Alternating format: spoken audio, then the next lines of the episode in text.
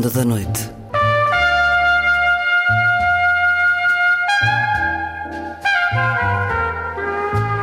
Com Luís Caetano.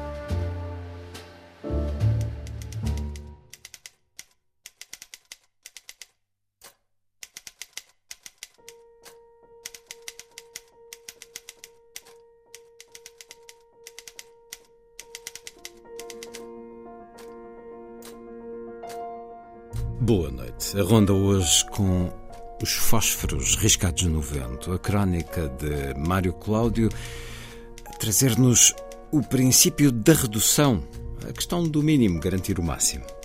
Mário Cláudio, para escutar já a seguir. Também às sextas-feiras na ronda, a semibreve de André Lupi, que hoje convida o pianista e compositor Francisco Sassetti. Vamos ouvi-lo sobre o álbum de estreia, escutar este também, Home, esta música neoclássica, que é também a de Francisco Sassetti. Na vida breve, a poesia é de Adrian Rich, do livro 21 Poemas de Amor, o sétimo, para escutar na voz da autora, e na última edição, um dos mais realistas retratos da Revolução Soviética, até porque visto a partir do seu interior, o ano 1 da Revolução de Victor Serge, uma edição Book Builders. Sobre ele vou conversar com o editor Hugo Xavier. Vai ser assim a ronda.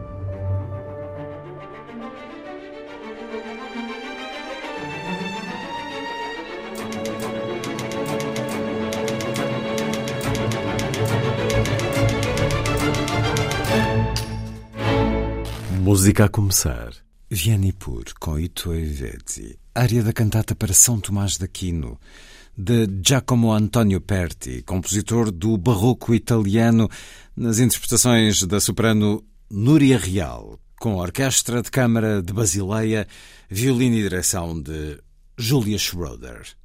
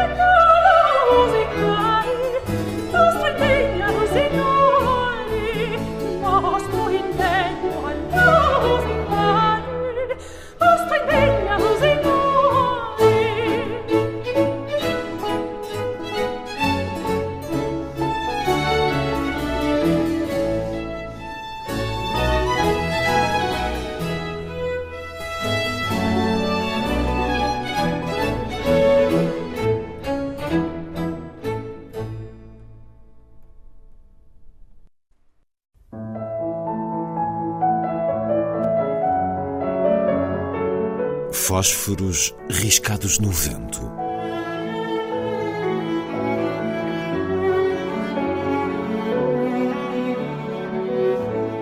Um programa de Mário Cláudio. A crença segundo a qual o mínimo garante o máximo vê-se ilustrada agora em muitas instâncias do dia a dia do mundo. Contra o consumismo sem lei, o regresso de uma aparente frugalidade, virtude que distinguiria a República Romana, surge como receita da continuidade do ideário New Age. Esmagados pelo excesso, despedimos-nos dos ornamentos que nos atravancam a casa, despachamos a biblioteca para o alfarrabista e limitamos ao essencial a alimentação e o repouso. Não tardará a comermos e dormirmos no chão, embalados por um longo ruído branco. O princípio da redução, central à ética e à estética da culinária do autor, converte-se numa dessas eternas hipocrisias em que abunda o ser humano. Pedimos o foie gras, as galetes de salmão e a tarte farci, e lá vem a redução do vinagre balsâmico, do vinho toqué e dos frutos secos. Saboreamos devagarinho a policromia, economizando tempo e dentadura, mas terminado o jantar, recebemos a conta que, esconjurando a parcimónia, nos consciencializa do minimalismo da carteira. O rotundo Pantagruel, tomado de espanto, não se sentiria menos defraudado do que nós. Chamava-lhe a atenção para a vergonha do regabof em que até à altura se comprazera, mas entreabriam-lhe a porta de uma cozinha laboratorial. Aí avistava ele oficiais e soldados da confecção dos manjares, abancados a uma mesa comum e a enfardar um mérico repasto, pago pelo dinheiro que tanto lhe custara a ganhar. Se isto não denotava a seus olhos um desnorte existencial, convencê-lo-ia, por certo, da permanência das máscaras com que mutuamente nos agredimos. A redução a zero, difusamente simbolizada pelo banquete celestial em que não se engolem sólidos nem líquidos, a noção mais terrena do suco da barbatana ou a anorexia dos místicos que andam ainda por cá, insinuam uma ânsia que nenhum restaurante satisfaz. Se quisermos atingir o paraíso, teremos de o adiar, divididos entre demasia e carência, enquanto não pararmos com a mastigação.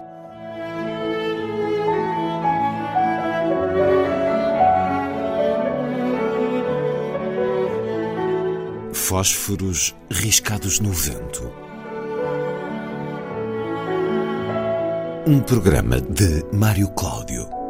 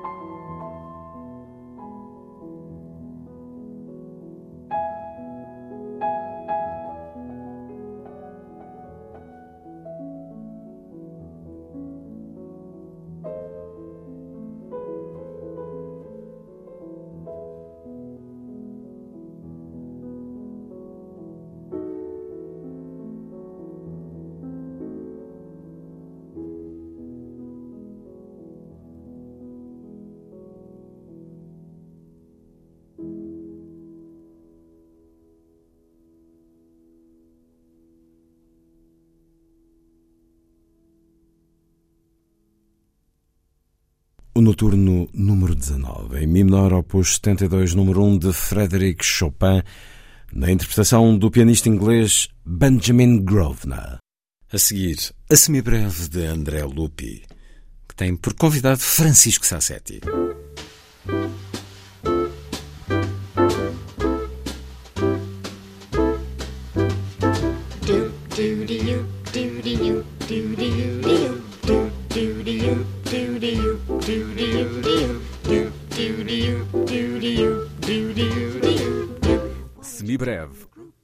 De Andrea Lupi.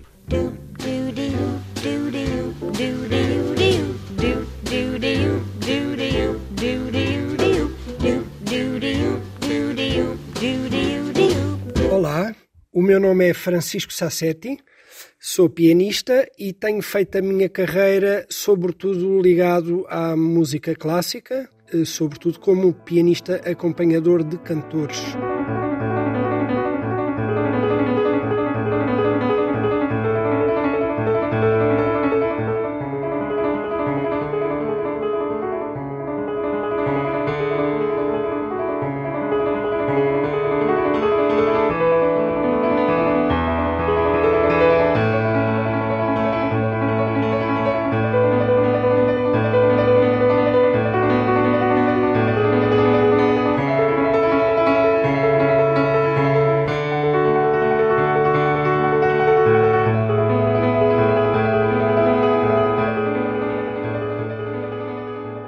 Francisco Sassetti, músico, pianista, compositor, aqui na primeira pessoa a falar de Home, o álbum editado no terceiro trimestre de 2023 e que reúne temas escritos ao longo dos anos, uma dúzia no total. Música do que se chama hoje em dia música neoclássica, à falta de um melhor termo. E que, sendo adjetivada, será lírico, meditativo, sonhador, eh, nostálgico.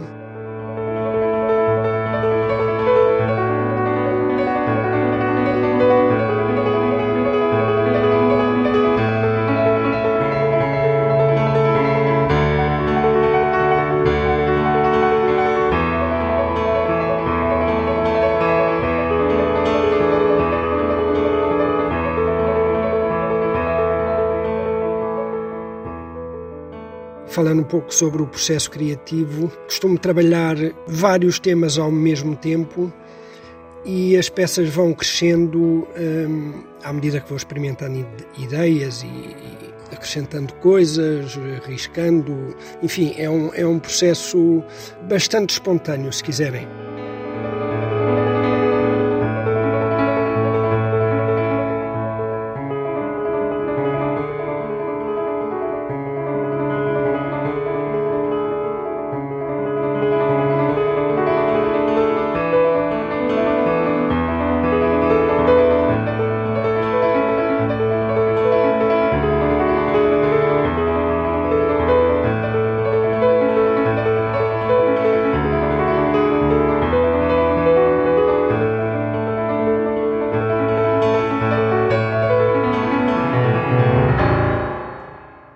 Tento usar o mínimo de material.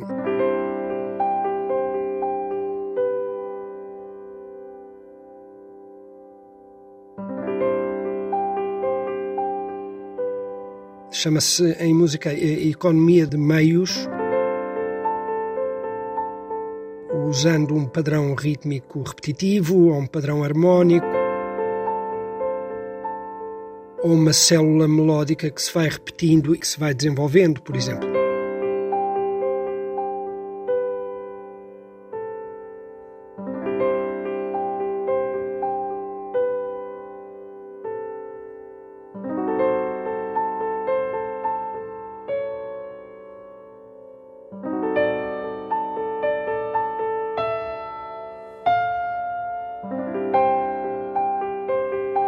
Também sempre um equilíbrio entre o que é repetido e o que é novo.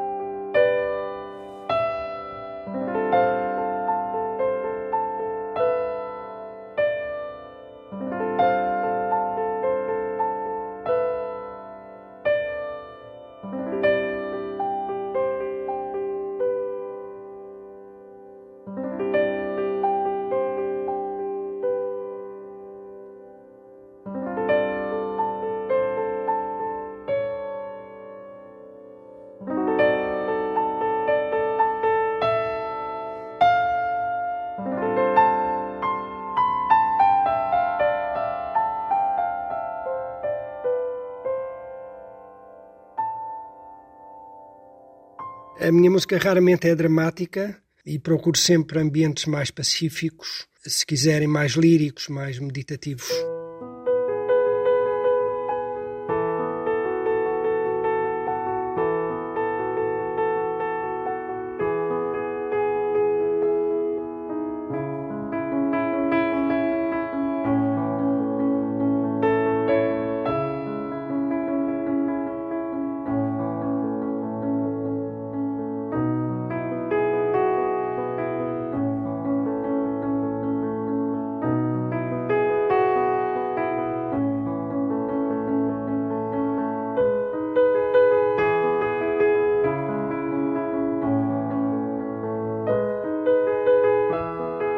Os temas referem-se a coisas que me são próximas, coisas do meu dia a dia. Tenho, por exemplo, dois temas, um para cada um dos meus filhos. Tenho um tema para a minha mulher, Sarah is Happy, é o nome do tema. E tenho um tema de homenagem ao meu irmão Bernardo, o Inocência 1, que é um tema extraordinário, e eu tentei, de modo um pouco diferente, complementá-lo.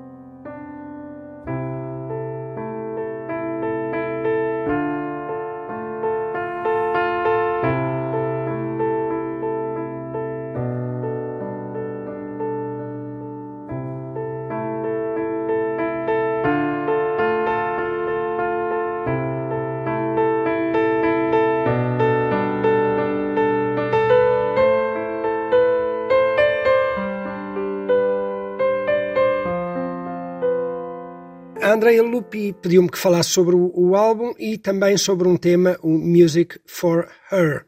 Ele é como um romance que começa de maneira sonhadora.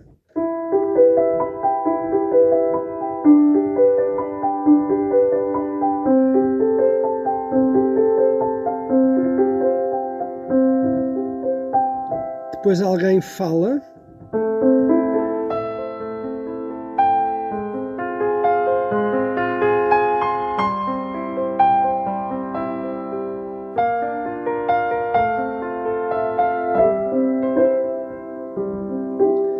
depois este tema desenvolve um bocadinho quase de maneira implorativa, como um pedido.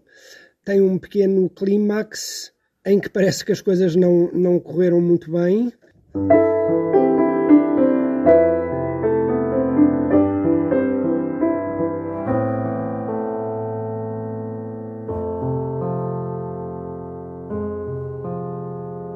Há aqui uma hesitação.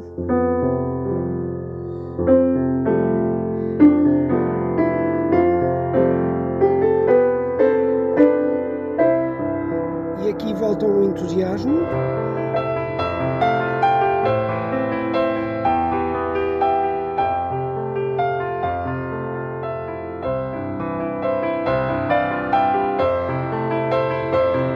E este tema desenvolve até atingir um clímax uh, em que parece que hum, as duas pessoas estão a voar quase como naquele, uh, no filme do Aladino, em que eles andam no tapete eu vou, vou tentar mostrar aqui.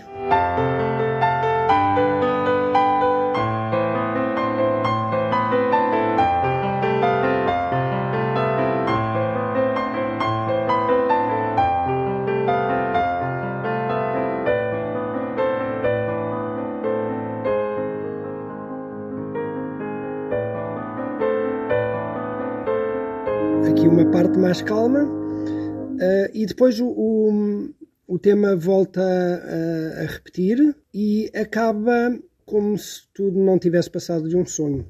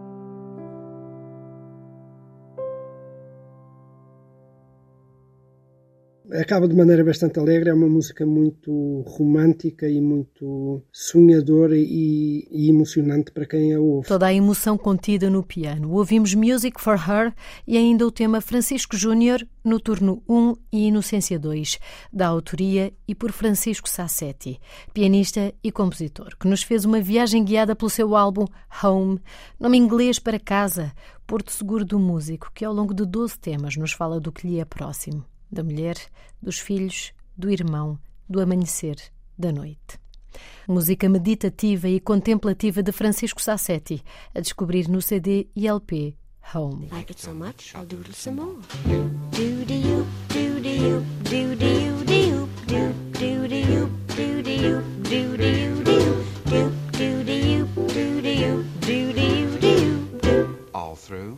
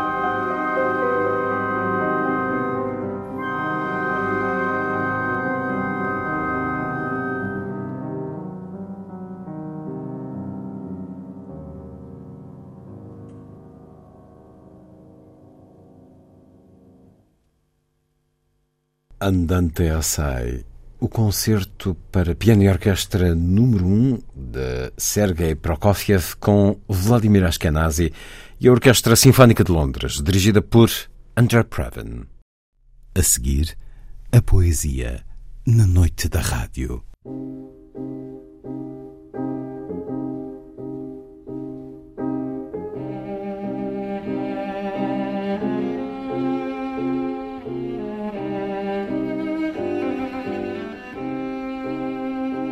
A vida breve.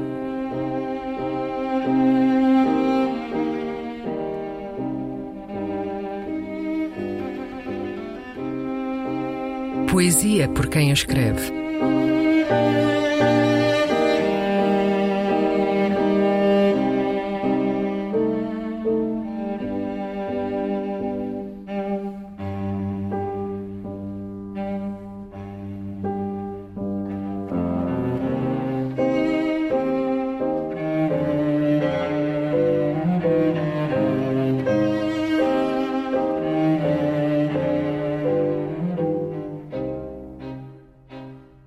Poema 7, extraído de 21 Poemas de Amor. Adrian Rich.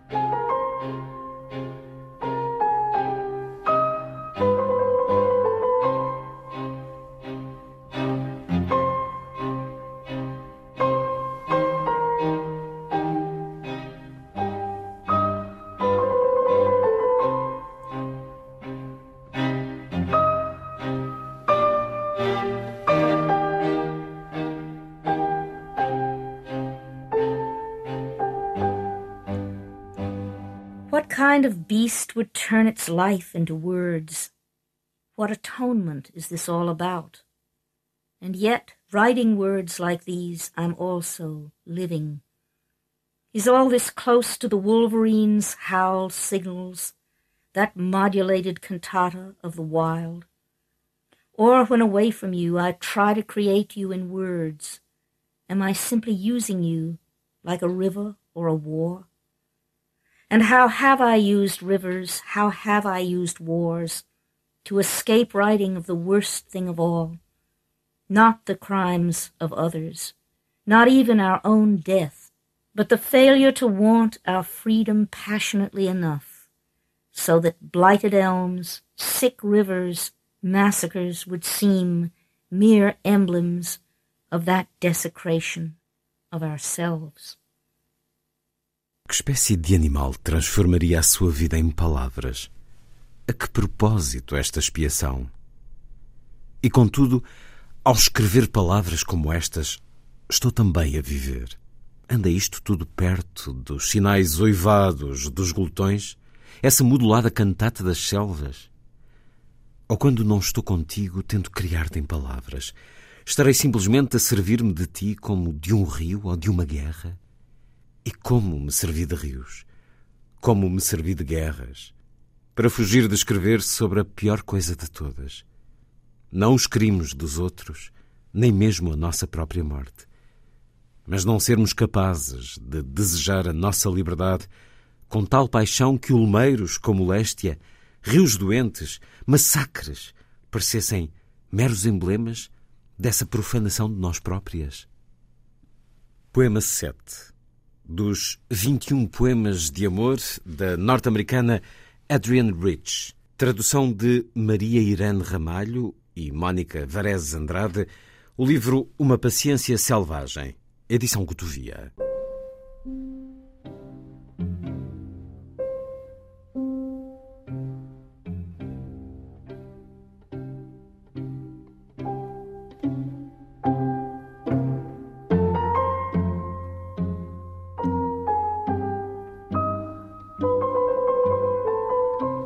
Vida Breve, um programa de Luís Caetano.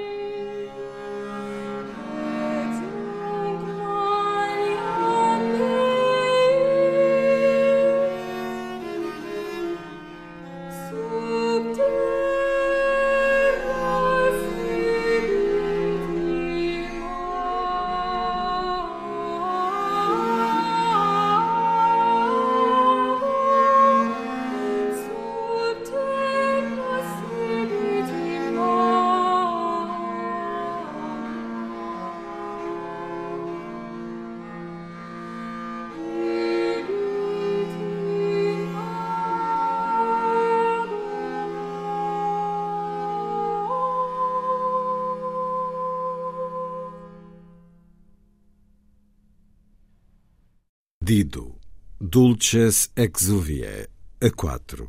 Música de Josquin Després, compositor da Renascença, aqui pelo agrupamento Música Antiqua of London. Direção de Philip Thorby.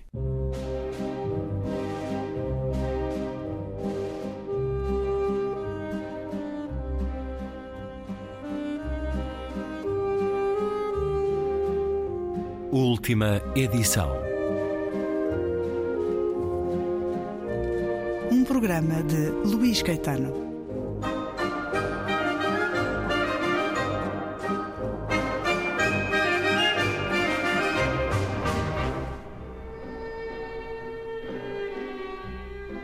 Morrem fuzilados os bolchevistas mais conhecidos após monstruosos processos, em que a sua própria devoção, sabiamente manobrada por uma Inquisição, serviu para os desonrar através de testemunhos falsos.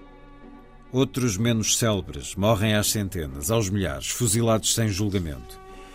Os obscuros participantes da Revolução, centenas de milhares, enchem os campos de concentração, enquanto é otorgada pelo chefe ao país uma Constituição dita democrática. Seis meses depois já não existe a maioria dos autores desta Constituição. Às dezenas desaparecem os deputados dos novos conselhos, ou durante as eleições, ou logo que eleitos e apesar de invioláveis. E a Constituição não deixa vestígio algum dos antigos sovietes, concebidos em 1917 como órgãos essenciais do Estado. Dos homens de primeiro plano, cujo nome se encontrará nas páginas que se seguem, só um sobrevive. Trotsky, perseguido há quase 10 anos e refugiado no México. Morreram Lenin, Dzerzhinsky, Chicherin. Parece terem assim evitado a proscrição. Zinoviev, Kamenev, Rykov e Bukharin foram fuzilados. Dos combatentes da insurreição de novembro de 1917, o herói de Moscou, Muralov, foi fuzilado. Antonov Ovsenko, que dirigiu o assalto ao Palácio de Inverno, desapareceu na prisão. Kirilenko, Dibenko, Shliapnikov, Glebov Avilov. Todos membros do primeiro Conselho dos Comissários do Povo tiveram a mesma sorte, assim como Smilga, que dirigiu a frota do Báltico, e Ryazanov, Sokolnikov e Bubnov, do Comitê Político da Insurreição. Encontram-se presos, se é que ainda estão vivos. Dos dois primeiros dirigentes da Ucrânia soviética, um, Piatakov, foi fuzilado. O outro, Rakovsky, velho, alquebrado, está preso. Karakan, negociador de Brest-Litovsk, foi fuzilado. Dos heróis das batalhas de Sviajsk e do Volga foram fuzilados Ivan Smirnov, Rosengolds e Tukhachevsky. Raskolnikov, posto fora da lei, desapareceu. Dos combatentes do Ural, Mratchakovsky foi fuzilado. Beloborodov desapareceu na prisão. Sapronov e Vladimir Smirnov, combatentes de Moscou, desapareceram na prisão, tal como Priobrashchensky, o teórico do comunismo da guerra. Sosnovsky, porta-voz do Partido Bolchevique no primeiro executivo central dos sovietes da ditadura, foi fuzilado. Yanukidze, primeiro secretário desse executivo, foi fuzilado. A companheira de Lenin, Nadezhda Korpskaya, acabou os seus dias numa espécie de cativeiro mal definido. A lista continua, é longa e vai prolongar-se ao longo deste livro, nas histórias vividas por Victor Serge a propósito do ano 1 da Revolução.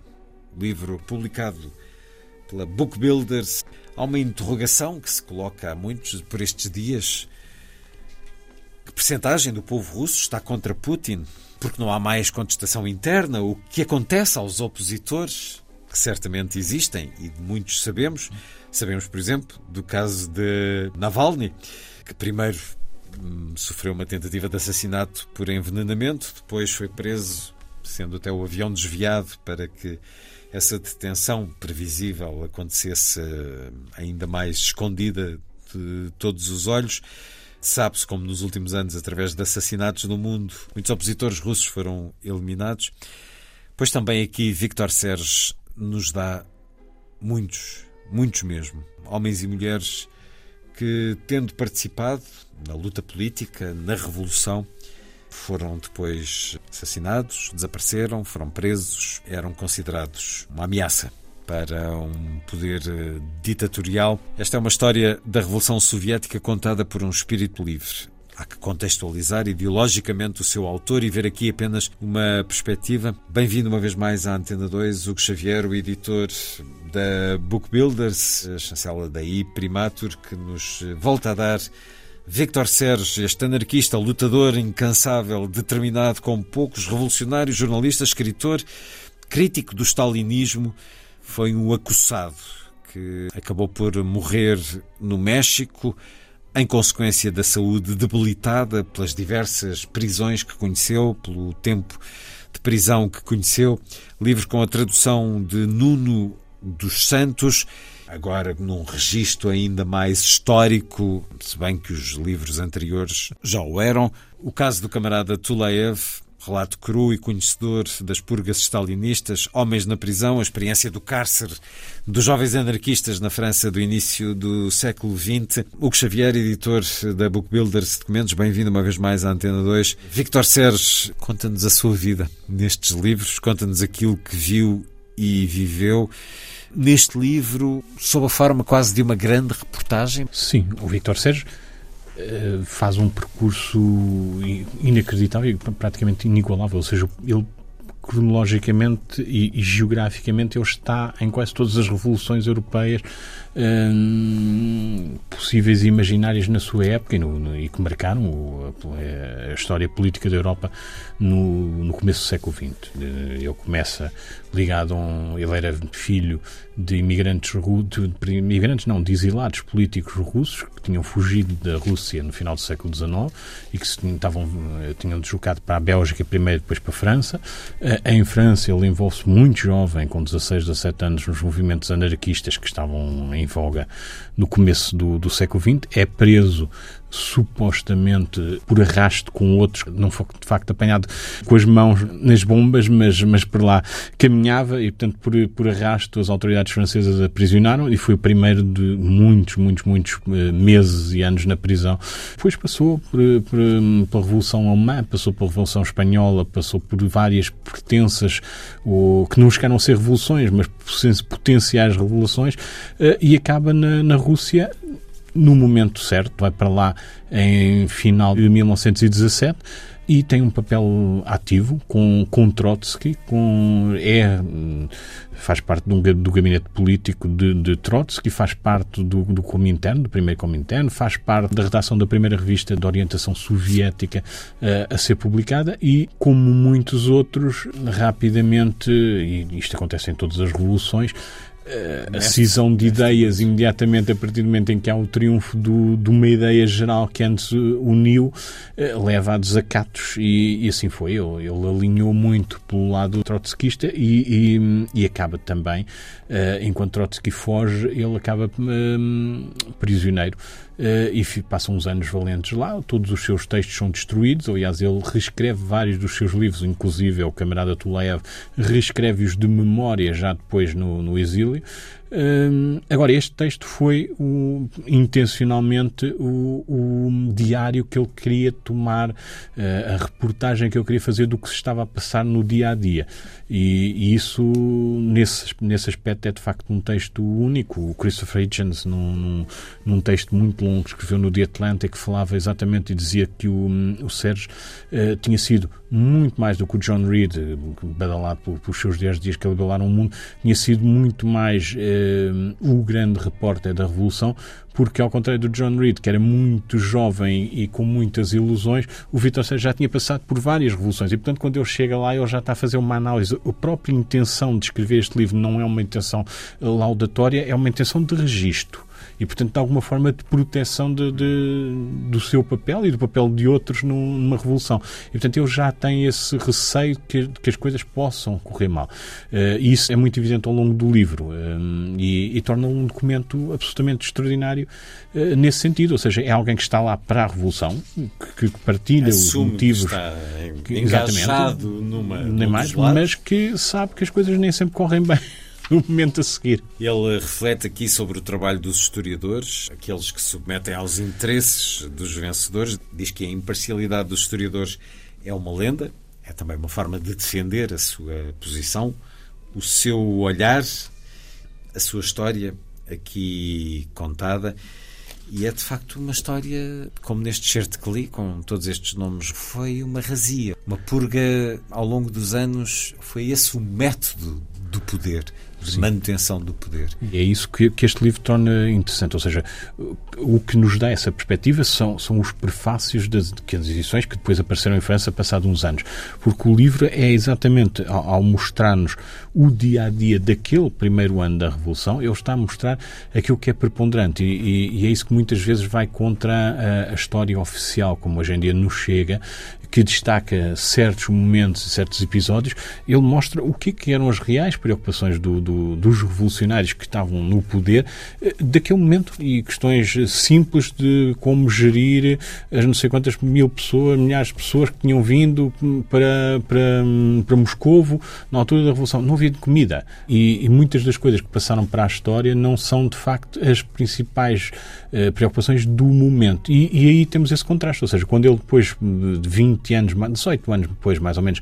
escreve o segundo prefácio, ehm, por- porque a primeira edição de- deste livro foi publicada eh, juntando várias cartas e vários documentos dispersos que ele tinha coligido e alguns reescritos depois de memória, então, depois de terem sido destruídos, e que ele vai mandando vários pontos do, do mundo, na sua viagem também para o México, vai mandando para amigos e editores em França, que depois compilam e publicam. E, portanto, quando ele passa uma segunda vez em Paris, em 1938, creio eu, e escreve e faz o segundo prefácio para a segunda edição, é, é uma segunda edição onde ele tem um grande papel de revisão. Mesmo assim, ele não está lá o tempo suficiente e depois a parte da revisão é feita fora. Isto significa que esse prefácio é, é, é de facto aquilo em que ele mostra o que é que em, muito, em pouco mais de uma década aconteceu aquilo que tinha sido a importância de uma, de uma revolução e a importância dos, dos eh, principais atores dessa revolução.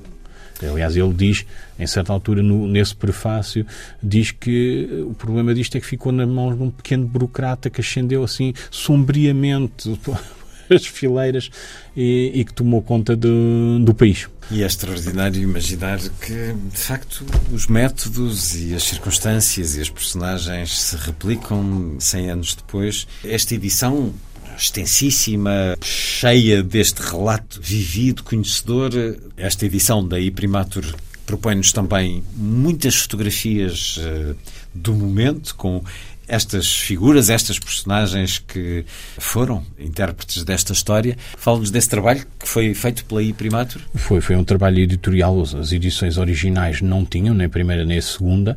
Uh, numa terceira edição francesa, que eu não, tenho a certeza absoluta se é a terceira, porque não havia datas, nem, nem havia dados, um, é, aí aparecem algumas fotografias, muito mais que são reproduções de, de recortes de jornal, que as nossas também tiveram a preocupação de ser as fotografias, sobretudo dos grandes personagens e dos momentos que são referidos, mas fotografias dos intervalos cronológicos muito próximos. Ou seja, as fotografias que nós fomos procurar são fotografias de 1917 a 1921. E, portanto, procurando dar a, a cara das pessoas naquele momento. É muito fácil encontrar fotografias do Lenin posteriores, fotografias do Trotsky posteriores, uh, com muito mais trabalho, numa altura em que, que a imagem do, do, regime soviético já se queria trabalhar, e, portanto, já havia trabalho de fotografia, de, de, de imagem, de, de estética.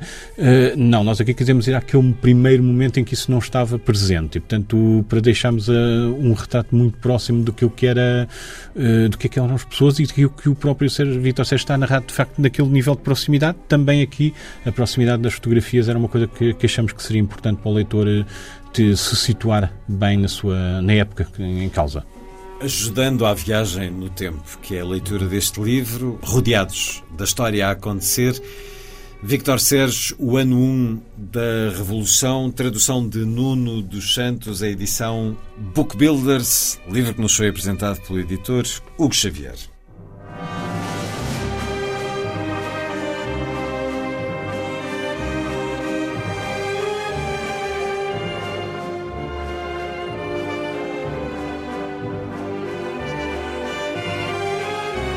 Última edição.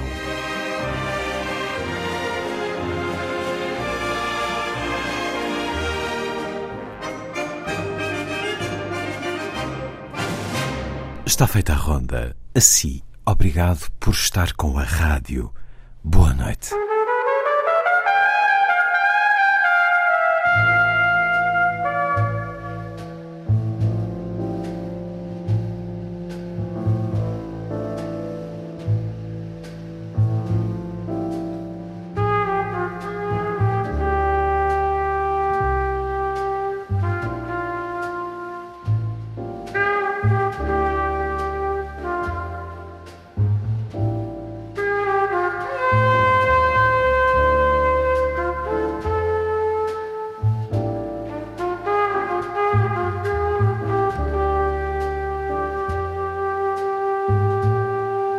A Ronda da Noite.